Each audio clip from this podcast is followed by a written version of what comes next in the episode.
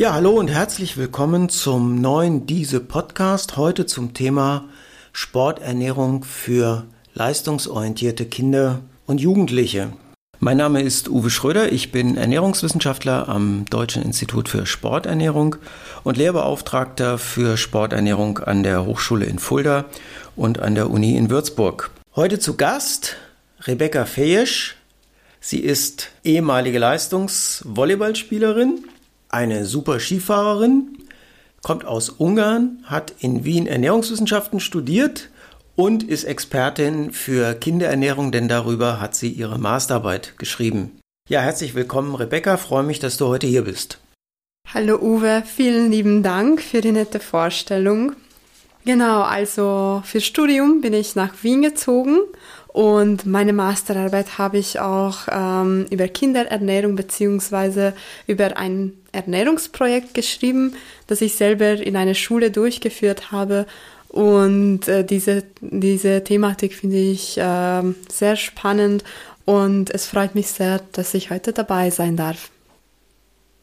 Ja, ich kenne das Thema leistungsorientierte Kinder und Jugendliche und Ernährung aus eigener Erfahrung nicht von mir selber, so leistungsorientiert war ich nie im Sport, aber weil ich selber auch zwei äh, Töchter habe, die leistungsorientiert Leichtathletik betrieben haben, beziehungsweise immer noch betreiben und auch leistungsorientiert Kunstturnen, beziehungsweise Kunstradfahren.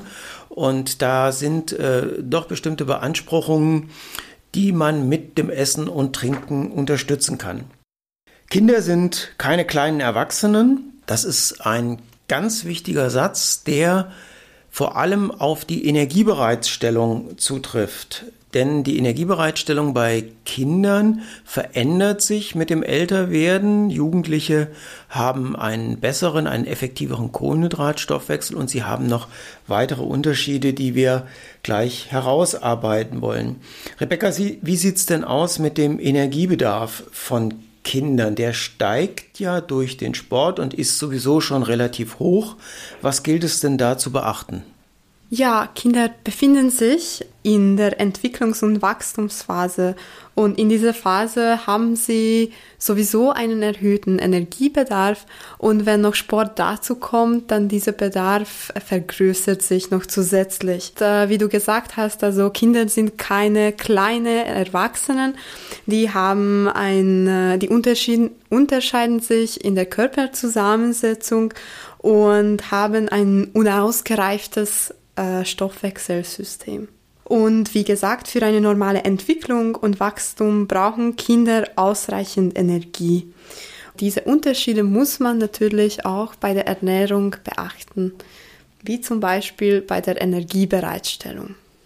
Genau, die Energiebereitstellung ist unterschiedlich, aber eben auch der Energiebedarf beim leistungsorientierten Kind und Jugendlichen kann extrem über dem von weniger bewegten Kindern und Jugendlichen lesen. Ich habe da von Zahlen gehört, ähm, dass der bis zu einem Viertel höher ist als bei Gleichaltrigen. Ist das so?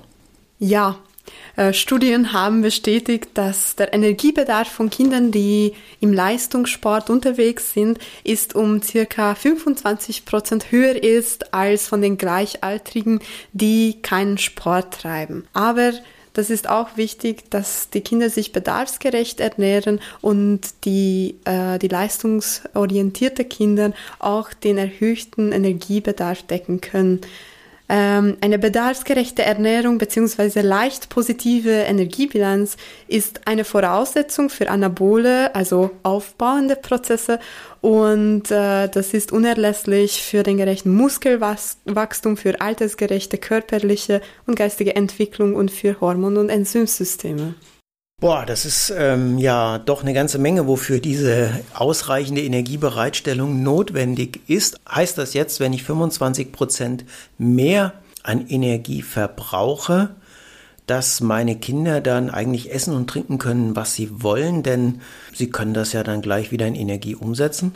Natürlich nicht. Die Lebensmittel mit einer hohen Nährstoffdichte sind empfehlenswert.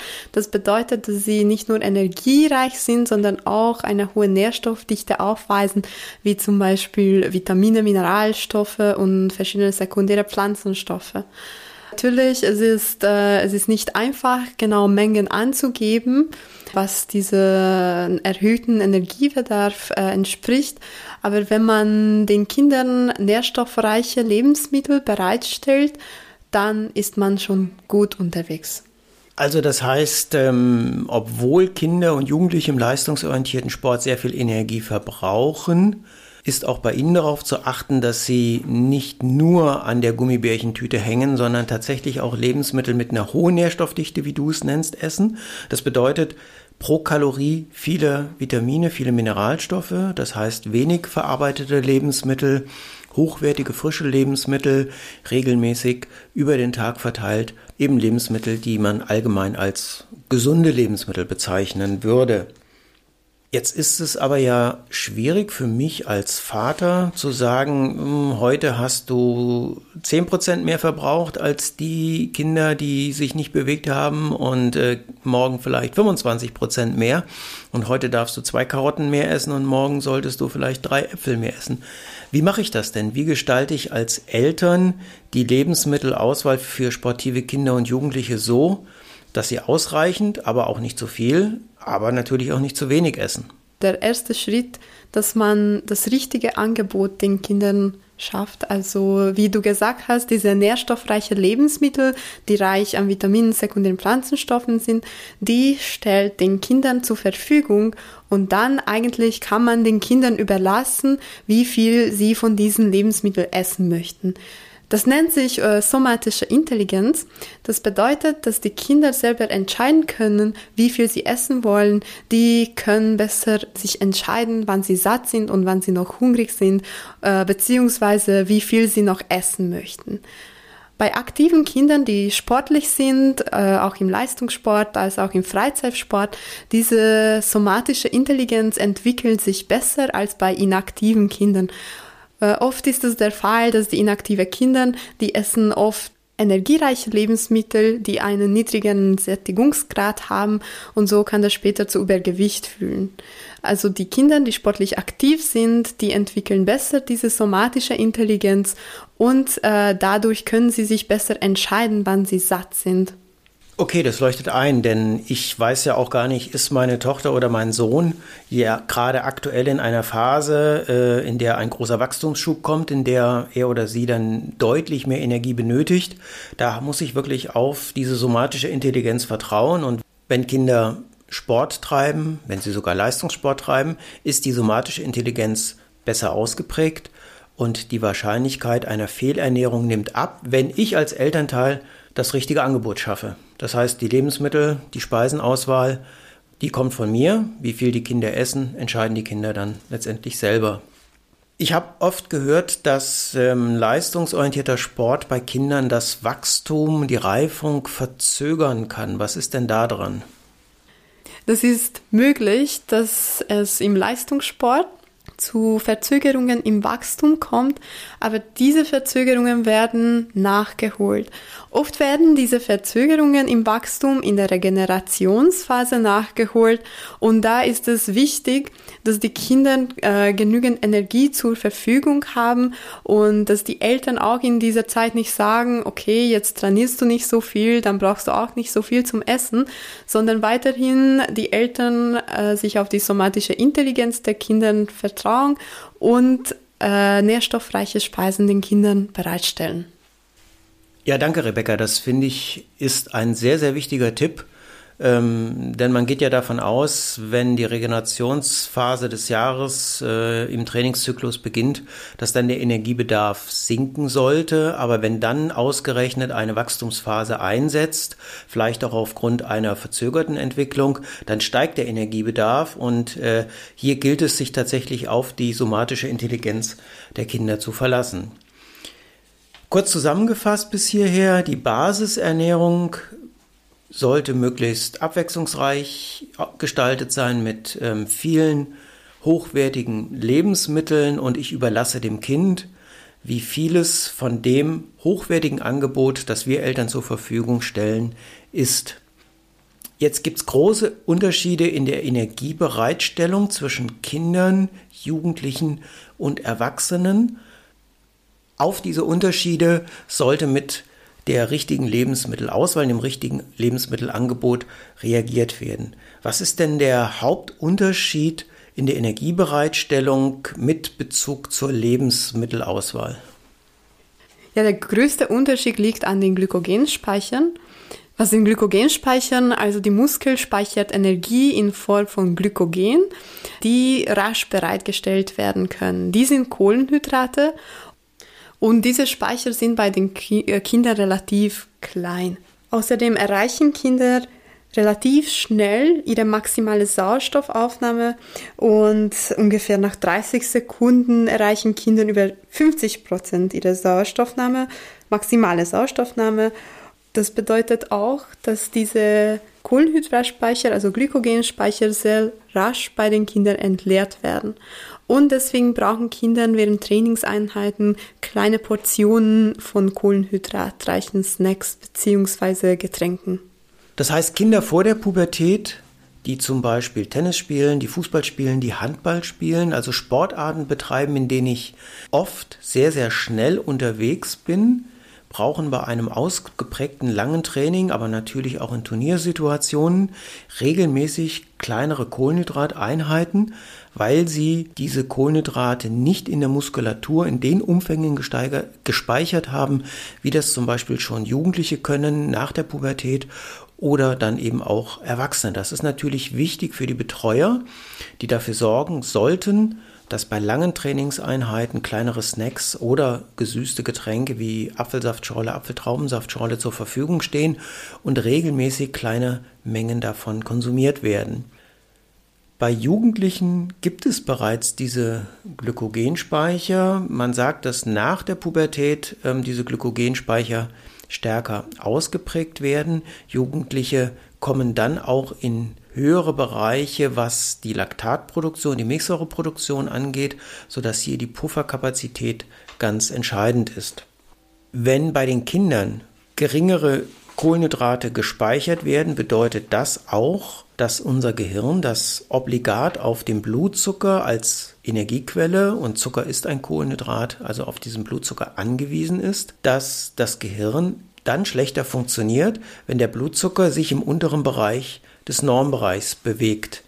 Auch deshalb ist es wichtig, dass Kinder bei Spielsportarten im Techniktraining regelmäßig mit kleinen Mengen an Kohlenhydraten versorgt sind, um auch die mentale Leistungsfähigkeit zu stabilisieren und damit den Lernerfolg zu unterstützen. Rebecca, nicht jeder Trainingstag ist gleich. Mal wird viel gelaufen, mal weniger, mal wird mehr ähm, Technik trainiert. Da sollte doch die Menge der Kohlenhydrate, die nach dem Sport verzehrt werden, auch nicht immer gleich sein, oder? Nein, gut, dass du es angesprochen hast, natürlich nicht. Also das Aktivitätsniveau ändert sich von Tag zu zu Tag. Es kann sein, dass das Kind am Wochenende oder die Mannschaft äh, Wettkampf hatte oder Wettkampftouren und dann am Montag oder die Tage nachher gibt es nur Entspannungs Entspannungstraining oder einfach Technik und da ist es wichtig, dass man nicht die gleiche Menge an Kohlenhydraten den Kindern gibt nach zum Beispiel einem Entspannungstraining als äh, nach einem Wettkampf. Und da ist es äh, ganz wichtig, dass die Eltern mit den Trainern sprechen und aktiv fragen auch die Kinder, okay, was habt ihr heute gemacht im Training? Äh, habt ihr heute ein äh, Kraft Krafteinheit gehabt oder Ausdauertraining oder hattet ihr nur Taktik äh, und Technik und äh, Entspannungstraining?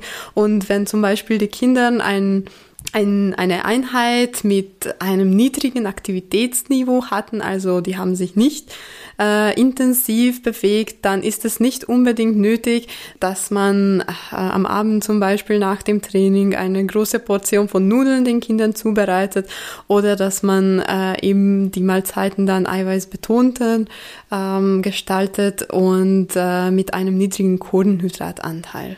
Das kann ich aus eigener Erfahrung bestätigen. Wenn meine ältere Tochter vom Leichtathletiktraining kam und häufige Tempoläufe gemacht hat, dann hatte sie einen ganz anderen Appetit als die jüngere, die vom sehr technikorientierten Kunstradsport nach Hause gekommen ist. Ich habe dann schon gemerkt, dass die eine bei den Nudeln oder beim Reis, aber auch beim Brot deutlich mehr zugeschlagen hat als die andere. Also hier kam diese somatische Intelligenz tatsächlich zum Tragen.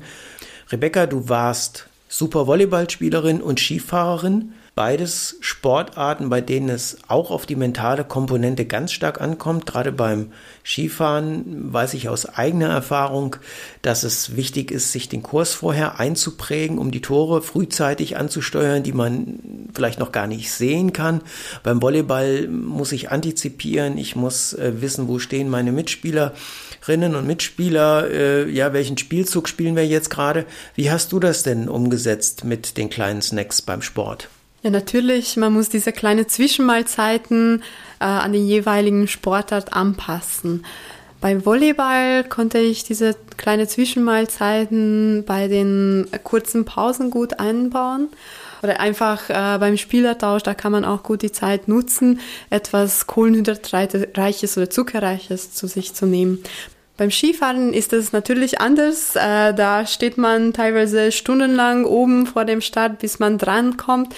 Und da muss man auch die Zeit irgendwie schlau nutzen, wenn man da oben im kalten Wetter so eineinhalb Stunden steht, dass man den Blutzucker äh, richtig aufrechterhalten kann. Und da sind auch sehr gut äh, vor dem, gleich vor dem Wettkampf diese kleine Schoko oder einfach zuckerreiche Snacks sehr hilfreich. Das heißt, rund um das Training, um die direkte Energiebereitstellung, rund um die Aktivität, darf es dann gerne auch mal etwas süßer sein und die Nährstoffdichte auch ruhig mal vernachlässigt werden, oder? Ja, natürlich. Also wir sprechen jetzt nicht von der Basisernährung, sondern von der Ernährung vor, während und nach dem Wettkampf. natürlich während dem Wettkampf ist es nicht so einfach, nährstoffreiche Lebensmittel in hohen Mengen anzunehmen. Da ist es wichtig, eben die Energiebereitstellung, dass ich solche Zwischenmahlzeiten esse, die mir rasch und schnell Energie geben. Und da sind äh, Speisen wie zum Beispiel Vollkornbrot und stark fetthaltige Lebensmittel nicht geeignet. Also man muss natürlich differenzieren können zwischen der Basisernährung und Wettkampfernährung. Ich weiß nicht, wie siehst du das? Ja, ich halte das für einen ganz wichtigen Aspekt. Ich habe das in der Betreuung von Jugendlichen ähm, im Bereich der Leichtathletik selber erlebt. Ähm, wir waren dort bei den deutschen Meisterschaften und vor den Sprintdisziplinen, vor den Ausscheidungsläufen kam dann eine Mutter mit einer Schüssel mit ähm, Gemüsesticks, die es sonst im Training nie gegeben hat. Die Mutter meinte es nur gut, wollte jetzt ein hochwertiges Lebensmittel anbieten, aber Karotten und Kohlrabi-Sticks direkt vor dem 200-Meter-Lauf ist sicherlich keine gute Idee. Äh, die sind sehr ballaststoffreich, die liegen im Bauch, die belasten das Verdauungssystem, liefern zu dem Zeitpunkt auch faktisch gar keine Energie. Ähm, also an diesen Tagen darf es gerne etwas süßer, darf es etwas weniger vollwertig vollwertig sein oder sollte es sogar weniger vollwertig sein, ähm, einfach weil es funktional ist, weil es auf die Energie drauf ankommt und nicht auf die Vitamine und Mineralstoffe. Hier gilt es, die Basis über die gute Basisernährung aufzubauen. Was ich aber auch erlebt habe, ist, dass viele Kinder unglaublich aktiv sind und ab einem bestimmten Zeitpunkt auf einmal sagen, ich kann nicht mehr. Mir kommt es vor, als wenn das Belastungsempfinden bei Kindern ähm, deutlich geringer ist als bei Jugendlichen und Erwachsenen. Ist da was dran? Ja, auf jeden Fall. Das Belastungsempfinden von Kindern ist deutlich geringer als von Erwachsenen. Erwachsenen, das liegt äh, unter allem auch ähm, an den geringen Sauerstoffkapazität und damit auch an den geringeren Glykogen speichern. Das bedeutet, es gibt das Risiko bei Kindern, dass sie einfacher und schneller überbelastet werden, ohne dass die Kinder merken, dass sie überbelastet sind. Hast du, Uwe, vielleicht dazu einige praktische Beispiele, was Trainer und Eltern da beachten sollen?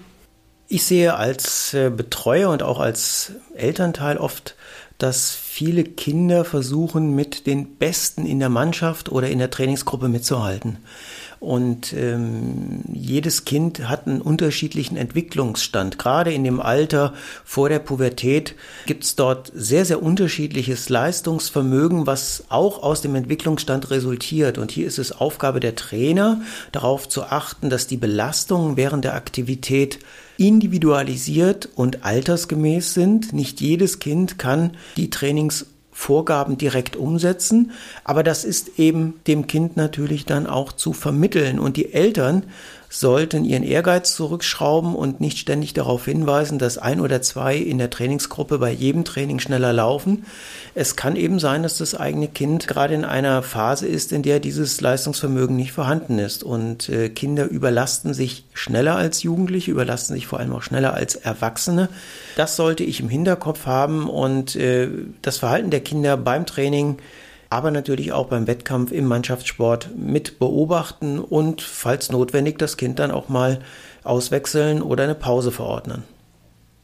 Ja, Rebecca, wir haben jetzt äh, schon die Kohlenhydrate angesprochen, die gerade bei Kindern stetig in kleinen Mengen zur Verfügung stehen sollten, über entsprechende Snacks, wenn es warm ist, auch über leicht gesüßte Getränke. Bei Jugendlichen ist die Versorgung während der Aktivität nicht ganz so wichtig. Ähm, da spielt mehr die Regeneration eine große Rolle, in der die Kohlenhydrate zur Verfügung stehen sollten. Ein ganz zentraler Aspekt ist aber die Versorgung mit Eiweiß. Der Eiweißbedarf ist zu keinem Zeitpunkt bezogen auf die Körpermasse, also auf das Körpergewicht, so groß wie in der Phase der Entwicklung zwischen dem 10. und 14. oder 16. Lebensjahr.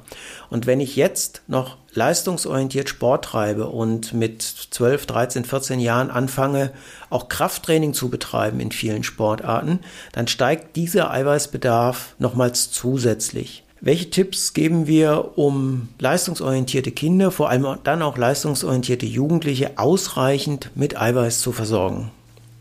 Zum Beispiel im Krafttraining, wenn das Ziel ist, dass man Muskelmasse aufbaut, dann äh, haben die jungen Kraftathleten äh, einen erhöhten Bedarf. Man sagt ungefähr zwei Gramm pro, pro Kilogramm Körpergewicht. Es ist ganz, ganz wichtig, dass man diesen erhöhten Bedarf deckt.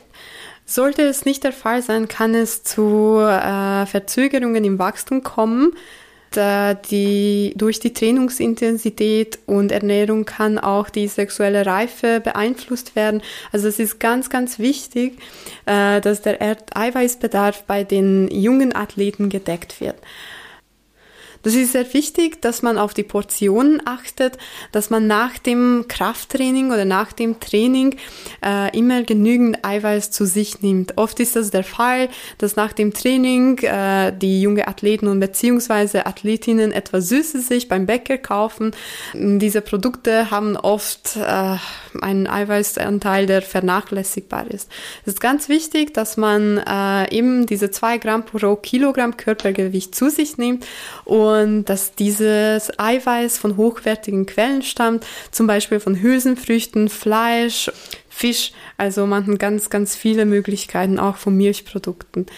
Natürlich kann man diese Speisen nach Geschmack variieren. Zum Beispiel, wenn der Kind am Abend von dem Training nach Hause kommt, dann ist es auch wichtig, dass, äh, dass das Kind nicht sofort ins Bett geht, sondern noch ein, eine eiweißreiche Zwischenmahlzeit zu sich nimmt, wenn, auch wenn das Kind keinen Hunger hat. Und es kann auch sehr gerne süß sein. Wichtig ist, dass der Eiweißanteil richtig gedeckt wird. Zum Beispiel, wenn die junge Sportlerin oder Sportler keinen Bock auf Fisch hat oder äh, auf Fleisch, Fleisch, dann kann man sehr gerne einen leckeren Milchreis machen. Also man hat ganz, ganz viele Möglichkeiten, den Eiweißbedarf zu decken. Uwe, hast du eine Erfahrung? Wie hast du das bei deinen Töchtern gemacht? Ja, das Umsetzen ist nicht immer einfach, denn jede Mahlzeit sollte bei leistungsorientierten Kindern und Jugendlichen im Sport vor allem bei Jugendlichen, die dann schon Krafttraining betreiben. Und das ist in vielen Sportarten die Regel, dass es Phasen gibt im Jahr, in denen Krafttraining betrieben wird, ähm, sollte wirklich jede Mahlzeit einen Eiweißanteil haben. Ähm, man geht hier davon aus, dass es etwa 20 Gramm Eiweiß sein sollten. Die bekomme ich zum Beispiel mit äh, einer dicken Scheibe Brot, mit äh, einer halben Packung Quark oder Frischkäse belegt oder bestrichen, bekomme ich diese Menge in etwa schon hin. Ähm, man kann es auch in Eier umrechnen. Das ist so ja äh, ein Beispiel, was gerne verwendet wird. Das wären drei Eier, wenn ich sonst nichts dazu esse, oder eben zwei Eier und eine Scheibe Brot. Das war etwas, was meine Kinder zum Beispiel sehr gerne gegessen haben. Aber was bei uns die schwierigste Mahlzeit zur Umsetzung dieser Empfehlung war, war tatsächlich das Frühstück, weil viele Kinder sehr gerne süß frühstücken, auch oft wenig Zeit haben vor der Schule zum Frühstücken. Und hier haben wir dann abends schon ähm, Quarkspeisen vorbereitet, wir haben das Müsli vorbereitet, äh, Hafer zum Beispiel in jeglicher Form, ob als reine Haferflocke, als Haferbrot oder als Porridge. Hafer enthält bis zu 15 Gramm Eiweiß, ähm, muss man mal auf die Verpackung drauf schauen. Die meisten haben so 12 bis 13 Gramm Eiweiß pro 100 Gramm, also wirklich ein eiweißreiches Lebensmittel. Und mit Hafer habe ich sehr viele Variationsmöglichkeiten, gerade beim Frühstück. Das kann ich süß anrichten, ähm, das kann ich auch herzhaft anrichten und kann auch sehr gut andere Lebensmittel wie Milch und Milchprodukte, wie Eier, ähm, wie auch mal Käse, wenn es herzhaft sein soll, äh, kombinieren und so diese Eiweißmenge erreichen. Also wichtig ist wirklich, das Ganze auch mit den Kindern ähm, ja zu besprechen, beziehungsweise Lebensmittel zu finden, die von den Kindern auch gerne gegessen werden. Wir haben das immer äh, so gemacht, dass wir oft zusammen einkaufen gegangen sind und dann durchaus ein großer Anteil der Lebensmittel, die im Einkaufskorb lagen, von den Kindern selber ausgewählt wurden. Natürlich immer unter einem ernährungsphysiologischen Einfluss des Vaters. Aber es nützt nichts, wenn Kinder widerwillig bestimmte Lebensmittel essen. Oft werden sie dann, werden dann die Portionen nicht komplett aufgegessen. Hier gilt es, den individuellen und den genussorientierten Weg nach den Präferenzen des Kindes letztendlich zu finden. Jede Mahlzeit, vor allem dann, wenn Krafttraining Training betrieben wird, sollte diese 20 Gramm, roundabout 20 Gramm Eiweiß enthalten. Wir haben die Kohlenhydrate angesprochen, wir haben über den Eiweißbedarf besprochen. Der dritte wichtige Makronährstoff ist das Fett. Die Erfahrung zeigt, dass viele Eltern beim Fett deutlich einsparen, weil sie meinen, Fett sei schlecht, Fett äh, würde die Leistung schmälern. Wir haben aber gesagt, der Energiebedarf beim Kind ist zogen auf das Körpergewicht sehr, sehr hoch und kann gerade in Wachstumsphasen enorme Ausmaße annehmen, wenn ich noch diese 25 Prozent für den leistungsorientierten Sport mit hinzurechne. Es darf gerne etwas fettiger sein, natürlich nicht rund ums Training, nicht rund um den Wettkampf, das Fett spielt eine ganz wichtige Rolle für die Entwicklung und trägt auch dazu bei, dass ich in Phasen des Wachstums den hohen Energiebedarf überhaupt decken kann.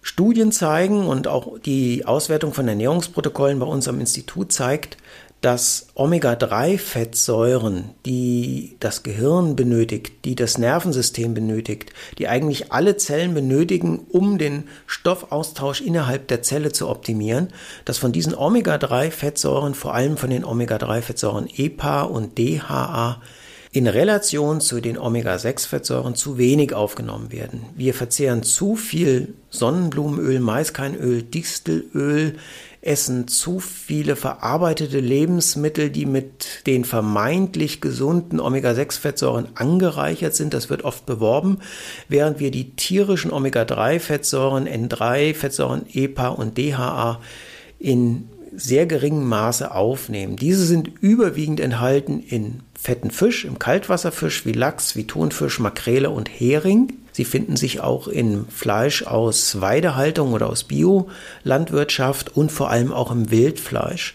Für die Vegetarier bieten sich Algenpräparate an, die auch diese beiden Fettsäuren EPA und DHA enthalten.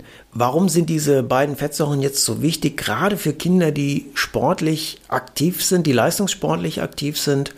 Diese beiden Fettsäuren wirken entzündungsabbauend und bei jeder hochintensiven Belastung entstehen kleine Entzündungen in der Muskulatur. Das ist ein ganz normaler, guter Prozess, der dazu beiträgt, dass sich die Muskulatur an den Trainingsreiz anpassen kann. Habe ich zu viele Omega-6-Fettsäuren aus den genannten Pflanzenölen, aus Fertigprodukten, aus Fastfood-Produkten, aus schlechtem, qualitativ schlechtem Fleisch, dann werden diese Entzündungsprozesse sogar noch verlängert, denn Omega-6-Fettsäuren sind Entzündungsunterstützer. Das ist erstmal nichts Schlechtes. Habe ich aber den Gegenspieler, den Entzündungsabbauer, die Omega-3-Fettsäuren nicht in ausreichender Menge vorhanden, dann verlängert sich der Entzündungsprozess, besteht bis zum nächsten Training, bis zum nächsten Wettkampf und die Entzündungen akkumulieren, was zu leichteren Verletzungen führen kann, was zu äh, schnellerer Rate von Infekten führen kann, was allgemein die Leistungsfähigkeit deutlich mindern kann.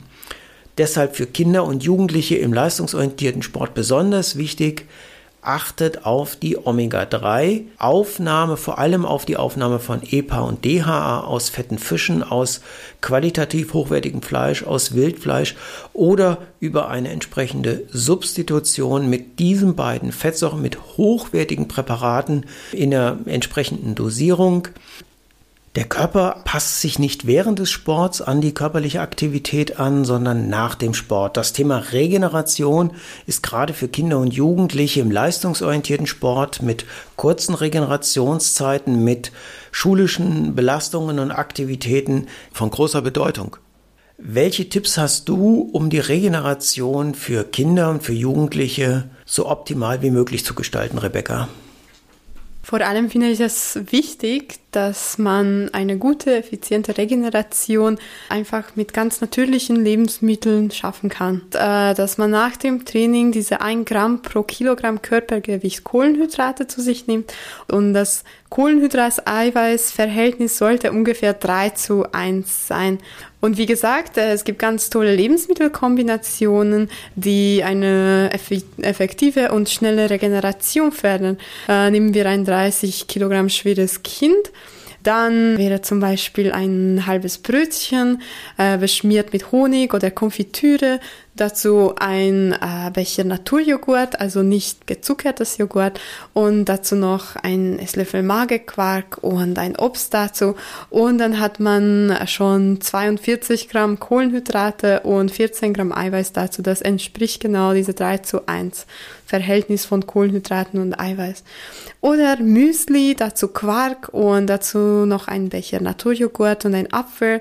Das liefert auch ganz viele wertvolle Eiweiß und Kohlenhydrate sollte das Kind keinen Bock auf Süßes haben, dann geht das natürlich auch mit Kartoffeln. Also Kartoffeln liefern nicht nur Kohlenhydrate, sondern auch Eiweiß.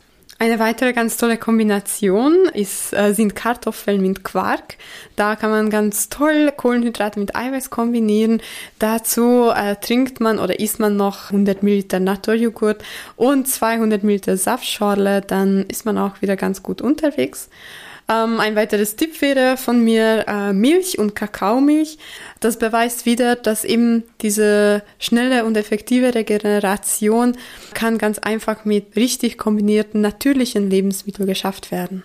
Entscheidend dabei auch, dass die Kohlenhydrate vor allem bei Kindern, die ähm, deutlich älter sind als zehn Jahre, bei Jugendlichen dass diese Kohlenhydrate direkt nach der Aktivität aufgenommen werden, vor allem wenn die Regenerationszeiten sehr kurz sind, wenn also täglich trainiert wird.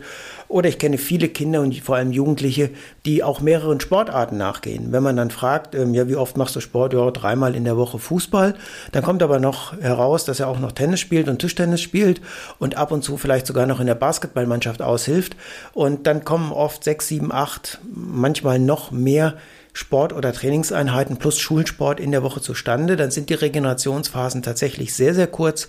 Und hier ist es von großer Bedeutung, dass direkt im Anschluss an die Aktivität die von Rebecca eben genannte Kohlenhydratmenge zur Verfügung steht. Also auch wieder Organisation der Eltern und der Trainer ein ganz wichtiger Punkt, um die Kinder und Jugendlichen optimal zu versorgen. Auch nach dem Sport darf es gerne etwas süß sein, Rebecca. Du hast es angesprochen. Auch hier sind vollwertige Lebensmittel eine Möglichkeit, aber wenn es sehr, sehr intensiv war, sollte die allererste Mahlzeit mit Lebensmitteln gestaltet werden, die sehr schnelle Kohlenhydrate liefern, das heißt süße Kohlenhydrate oder eben Stärkeprodukte wie Weißbrot, wie Kartoffeln, wie Reis, weißer Reis oder eben die ähm, ganz normalen Nudeln, die die Kohlenhydrate sehr schnell zur Verfügung stellen. Zur Regeneration gehört auch das richtige Trinken. Schweißverluste haben auch Kinder, haben auch Jugendliche natürlich und diese müssen ausgeglichen werden. Hier gibt es die normale Empfehlung, dass man mindestens so viel zusätzlich trinken sollte, wie man ausgeschwitzt hat. Das kann man über das Wiegen vor und nach dem Sport relativ leicht und einfach ermitteln. Eine Möglichkeit bietet der Hydratationstest, der auf unserer Internetseite zum Download bereitsteht. Den nehme ich mit zum Training, wiege mich vor dem Training, wiege mich nach dem Training oder wiege die Kinder vor dem Training und nach dem Training und kenne dann die individuellen Schweißverluste. Aber auch bei Jugendlichen und vor allem bei Kindern ist auch die Thermoregulation ganz anders als bei Erwachsenen. Was gilt es da zu beachten, Rebecca? Kinder haben eine größere Körperoberfläche und weniger Schweißdrüsen. Was bedeutet, dass es ein erhöhtes Risiko gibt, dass die Kinder sich überhitzen. Äh, besonders groß ist das Risiko bei sehr großen Umgebungstemperaturen. Im Sommer ist das sehr wohl möglich. Man muss nicht an extreme Situationen denken, sondern zum Beispiel im Trainingslager draußen im Sommer. Das ist äh, sehr einfach möglich, dass es Temperaturen über 35 Grad gibt. Wie gesagt, äh, die Schweißproduktion pro Schweißdrüse ist kleiner bei Kindern und deswegen ist die Wärmeabtransport von Körperinneren zur Peripherie verringert. Wegen dem Risiko für Überhitzung bei Kindern ist es ganz wichtig, dass die Kinder sowohl von innen als auch von außen gekühlt werden. Also innen ist es ganz einfach. Kalte Getränke, sogenannte Eislushis, können die Kinder ganz gut von innen kühlen und von außen, die Kinder können Wasserpistolen zum Training mitbringen oder äh, Blumenspritzer sind auch gut äh, bewährte Methoden für äußere Kühlung. Auch wenn man einen Rasenspringer hinstellt, dann freuen sich die Kinder wahnsinnig drauf, wenn sie sich ein bisschen mal abkühlen können. Das heißt, gerade bei jüngeren Aktiven ist die Kühlung von außen viel wichtiger als bei Jugendlichen oder jungen Erwachsenen, denn Jugendliche und junge Erwachsene haben bereits größere Mengen an Schweißdrüsen, haben eine bessere Thermoregulation. Bei kleineren Kindern ist die Kühlung von außen deshalb das Mittel der Wahl und auch hier sind die Eltern, die Trainer, die Betreuer, der Verein gefragt, um entsprechende Maßnahmen, die zur Sportart und zu den Umgebungsfaktoren passen, dann bereitzustellen. Welche Getränke eignen sich für Kinder und Jugendliche? Ja, Kohlenhydrat- und Elektrolytgetränke haben sich gut bewährt. Die können auch gleichzeitig nicht nur die Hydratation fördern, sondern auch rasch Energie bereitstellen, indem sie einen nennenswerten Kohlenhydratanteil haben. Zum Beispiel eine Apfelschorle ist dazu auch ganz gut. Wichtig ist, dass diese Getränke nicht nur äh, Kohlenhydrate liefern, Energie und Wasser, sondern auch Natrium bzw. Salz. Und durch den Schweiß verliert man sehr viele wertvolle Elektrolyten, unter allem Natrium. Und diese Getränke sind die beste Möglichkeit, die Verluste an Natrium und an Salz zu ersetzen. Genau, deshalb haben auch die amerikanischen Kinderärzte und dann sogar das Internationale Olympische Komitee vor wenigen Jahren darauf hingewiesen, dass salzhaltige, natriumhaltige Getränke für Kinder und Jugendliche Pflicht sind, wenn große Schweißverluste regelmäßig resultieren. Das bedeutet für Kinder, die nur im Schulsport aktiv sind, natürlich kein Salz ins Getränk, aber Kinder, die täglich trainieren, die in mehreren Sportarten unterwegs sind, die sollten bei größeren Schweißverlusten ein Getränk verzehren, das einen relevanten Natriumanteil hat. Relevant bedeutet, ich kann diesen Salzanteil leicht schmecken, vor allem in Ruhe wird der sehr gut wahrgenommen. Wenn mein Getränk also etwas leicht salzig schmeckt, dann hat es die richtige Salzkonzentration, um große Schweißmengen während der Aktivität auszugleichen. Dabei gilt auch, der Schweiß, der während der Aktivität verloren wird, muss nicht bereits während der Aktivität komplett ausgeglichen werden. Ein Wasserdefizit am Ende des Trainings ist völlig normal und wird danach ausgeglichen. Wir müssen also nicht den gesamten Liter, der ausgeschwitzt wurde, was ich über die Wiegemethode bestimmt habe, bereits während der Aktivität wieder aufnehmen. Oft sind gerade die Eltern hier übermotiviert, gerade auch beim Wettkampf, wenn oft auch gar keine großen Schweißverluste resultieren, dass sehr, sehr viel getrunken wird. Das kann dann auch kontraproduktiv sein. Natürlich darauf achten, bei sehr großen Schweißverlusten, dass während der Aktivität getrunken wird, aber die Schweißverluste insgesamt sind nach der Aktivität komplett auszugleichen mit mindestens der Menge an Getränk, die ich über den Schweiß an Litern verloren habe. Ein wichtiger Punkt, oft vergessen, ist ausreichender Schlaf. Auch der gehört zur richtigen Regeneration dazu. Damit man sozusagen effektiv schlafen kann, äh, kann man vor dem Schlafengehen ganz viele Sachen tun beziehungsweise nicht tun. Wenn die Kinder vor dem Schlafengehen koffeinhaltige Getränke, nicht unbedingt Kaffee, sondern zum Beispiel Cola äh, konsumieren, dann ist das natürlich, das beeinträchtigt die äh, Schlafqualität. Auch wenn die Kinder einschlafen können, vielleicht können sie nicht so tief schlafen Und wenn es möglich, also Kinder vor dem Schlafengehen, also mindestens eine Stunde vor dem Schlafengehen nicht mehr äh, aufs Handy schauen beziehungsweise Fernsehen, Computerspiele spielen, weil das kann auch die Schlafqualität äh, beeinträchtigen äußerst schwer umzusetzen, vor allem wenn die Kinder Eltern werden. Aber ich äh, weiß natürlich auch, dass es ein wichtiger Punkt ist, äh, Medienkonsum, gerade elektronische Medien Mobile Endgeräte äh, spielen eine große Rolle, was die Schlafqualität angeht, auch wenn mir meine Tochter immer sagt, sie sei daran gewöhnt und sie würde danach gut schlafen. Die Studien zeigen eindeutig, äh, die Schlafqualität ist beeinträchtigt, wenn man noch kurz vor dem Schlafengehen auf äh, elektronische Bildschirme geschaut hat. Ein Phänomen haben wir bei leistungsorientierten Kindern und Jugendlichen sehr häufig. Das ist das sogenannte relative Energiedefizit im Sport. Das bedeutet, dass Kinder und vor allem Jugendliche weniger an Energie aufnehmen, obwohl sie vermeintlich viel essen, als sie tatsächlich verbrauchen. Hier spielt der große Umsatz durch leistungsorientierten Sport, wie gesagt 25 Prozent zusätzlicher Energiebedarf und der zusätzliche Energiebedarf des Wachstums eine große Rolle. Diese Unterversorgung mit Energie kann dazu führen, dass Kinder im Wachstum gehemmt sind, dass die Mädchen Zyklusstörungen bekommen, dass die Trainingsadaptation nicht mehr so funktioniert wie eigentlich erwartet, dass das Immunsystem geschwächt ist, häufiger Infekte auftreten, dass auch in der Schule die Leistung nachlässt, dass es zu mentalen Einschränkungen kommt. Ein großes Problem, das von vielen Fachgesellschaften inzwischen thematisiert wird, das aber in den Vereinen oft noch nicht angekommen ist.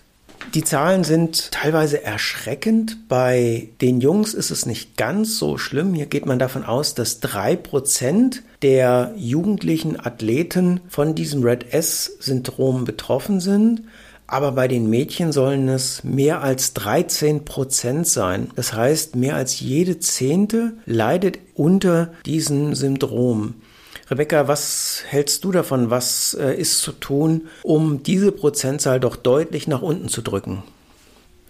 Meiner Meinung nach ist es wichtig, wie du gesagt hast, dass diese, dieses Problem, diese Thematik nicht nur von Fachgesellschaften behandelt wird, sondern auch bei den verschiedenen Sportclubs äh, und die Trainer auch aktiv sich damit beschäftigen und äh, auf dieses Problem eingehen. Wenn der Körper für die Bewegung und für die Leistung nicht genug Energie hat, dann wird die Energie im Wachstum und von der Entwicklung eingespart. Dazu möchte ich noch ein Thema an, kurz ansprechen, das Körperfigurbewusstsein. Es ist wichtig, dass äh, von den Trainern und von den Eltern betont wird, dass die junge Sportler bzw. Sportlerinnen genug essen. Wichtig ist, dass es hier nicht äh, beim relativen Energiedefizit nicht um eine Essstörung handelt, also es handelt nicht um eine um eine Erkrankung, sondern darum, dass der Körper nicht genug Energie für Wachstum und Reife zur Verfügung gestellt bekommt. Und dieses Phänomen von Körperfigurbewusstsein ist nicht nur bei ästhetischen Sportarten anwesend, das, das ist oft bei Sportarten mit Körpergewichtsklassen vertreten, wenn die Sportler in eine niedrigere Klasse eingestuft werden möchten. Bei äh, leistungsorientierten Sport, äh, bei sehr aktiven Phasen, es ist oft oft nicht möglich, den ganzen Energiebedarf mit Kohlenhydrat- und eiweißreichen Speisen zu decken, die gleichzeitig einen zu niedrigen Fettgehalt haben. Also mit Fett natürlich, hochqualitativen Fett, äh, kann man diese, dieses relative Energiedefizit gut vermeiden. Ja, danke, Rebecca. Das ist ein wichtiger Hinweis. Ich kann da ein Praxisbeispiel geben. Wir hatten vor kurzem einen jungen Fußballer hier in der Ernährungs- oder beziehungsweise in der Betreuung der Sportklinik Bad Nauheim, der sehr schlechte Trainingsergebnisse hatte, der häufige Infekte hatte und ähm, auch in der Schule deutlich nachgelassen hat. Man konnte aber körperlich bei ihm überhaupt keine Einschränkungen feststellen. Und dann hat sich herausgestellt, dass seine Mutter, leicht übergewichtig, ähm, schon seit einiger Zeit eine Diät durchführt und dabei eine Low-Fat-Diät durchführt. Das heißt, sie verzichtet extrem auf fette Lebensmittel und äh, weil sie diejenige war, die zu Hause gekocht hat, gab es natürlich für den Rest der Familie auch keine fettreichen oder fetthaltigen Lebensmittel. Der Junge war nicht nur ein guter Fußballer, ähm, er ist dazu noch ein ganz guter Leichtathlet gewesen und wie das oft so ist, viele Fußballer spielen auch gut Tennis, hat dieser Junge in der Tennissaison auch noch an den Mannschaftsspielen in der Tennisabteilung teilgenommen. Also er hat sehr viele Sportarten gleichzeitig betrieben. Es hat ihm einen Riesenspaß gemacht. Er hatte auch nicht das Gefühl der Überforderung, hat aber durch den geringen Anteil der Fette der Gesamtenergiezufuhr bedingt durch das Ernährungsverhalten seiner Mutter ein relatives Energiedefizit gehabt, was sich dann in der erhöhten Infektanfälligkeit, in mangelnder Trainingsadaptation und in schlechteren Leistungen auch in der Schule gezeigt hat. Und alleine dadurch, dass seine Mutter ihm dann andere Lebensmittel mit einem höheren Fettanteil zur Verfügung gestellt hat, die ihm dann sogar noch besser geschmeckt haben, sind seine Leistungen nach und nach wieder besser geworden. Die Trainingsadaptation war deutlich besser und er konnte dann auch die ganze Fußballsaison auf dem Platz als Mittelfeldspieler wieder mit dabei sein. Ja, ich glaube, wir haben eine ganze Menge an Hintergrundinformationen vermitteln können. Wir haben eine ganze Menge an Tipps gegeben, um es nochmal kurz zusammenzufassen. Kinder und Jugendliche sind keine kleinen Erwachsenen. Gerade Kinder haben faktisch keine Glykogenspeicher, benötigen deshalb während der Aktivität immer wieder kleine Portionen an Kohlenhydraten, aber nach der Aktivität keine großen Mengen an Kohlenhydraten, denn sie brauchen keine Füllung der Glykogenspeicher, weil sie bei ihnen noch nicht vorhanden sind. Jugendliche hingegen haben diese Glykogenspeicher. Hier ist die Füllung nach der Aktivität besonders wichtig. Wir haben den Eiweißanteil angesprochen, der immer gewährleistet sein sollte, möglichst bei jeder Mahlzeit mit roundabout 20 Gramm. Vor allem dann, wenn Jugendliche Krafttraining durchführen, ist darauf zu achten, dass regelmäßig ausreichend hochwertiges Eiweiß aus tierischen Quellen oder sehr hochwertigen pflanzlichen Quellen wie Hülsenfrüchten aufgenommen wird. Die Basisernährung ist tatsächlich die Basis der Leistungsfähigkeit. Hier kommt es auf eine hohe Nährstoffdichte mit viel Gemüse, mit viel Vollkorn, mit hochwertigen unverarbeiteten Lebensmitteln an.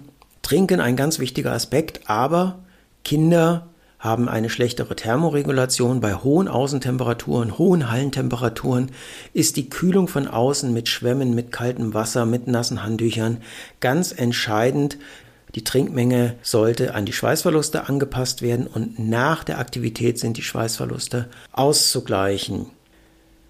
Wer dann noch darauf achtet, dass ausreichend Energie aufgenommen wird und auch in Wachstumsphasen mehr Energie benötigt wird, selbst wenn die sportliche Aktivität dann zum Beispiel in der Regenerationszeit etwas zurückgefahren wird, der macht dann eigentlich alles richtig. Und wer dann noch darauf vertraut, dass das Kind, der Jugendliche, eine somatische Intelligenz ausgeprägt hat und selber weiß, was für ihn oder sie gut ist, vorausgesetzt das Angebot stimmt, der braucht sich über die Entwicklung sportiver, leistungsorientierter Kinder und Jugendlicher eigentlich keine Gedanken mehr zu machen. Haben wir was vergessen? Nein, ich denke, du hast alles super zusammengefasst.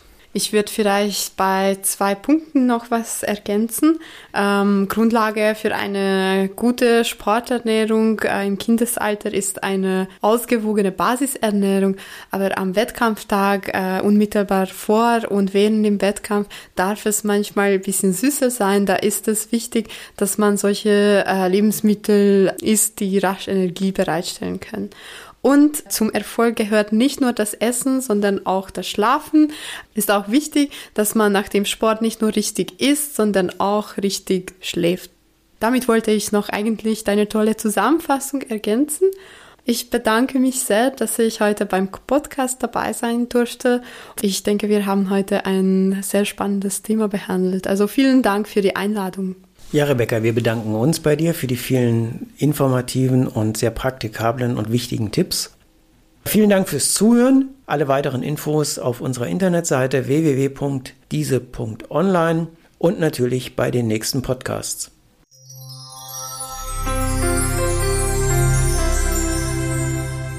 Das war ein Podcast des Deutschen Instituts für Sporternährung Bad Nauheim.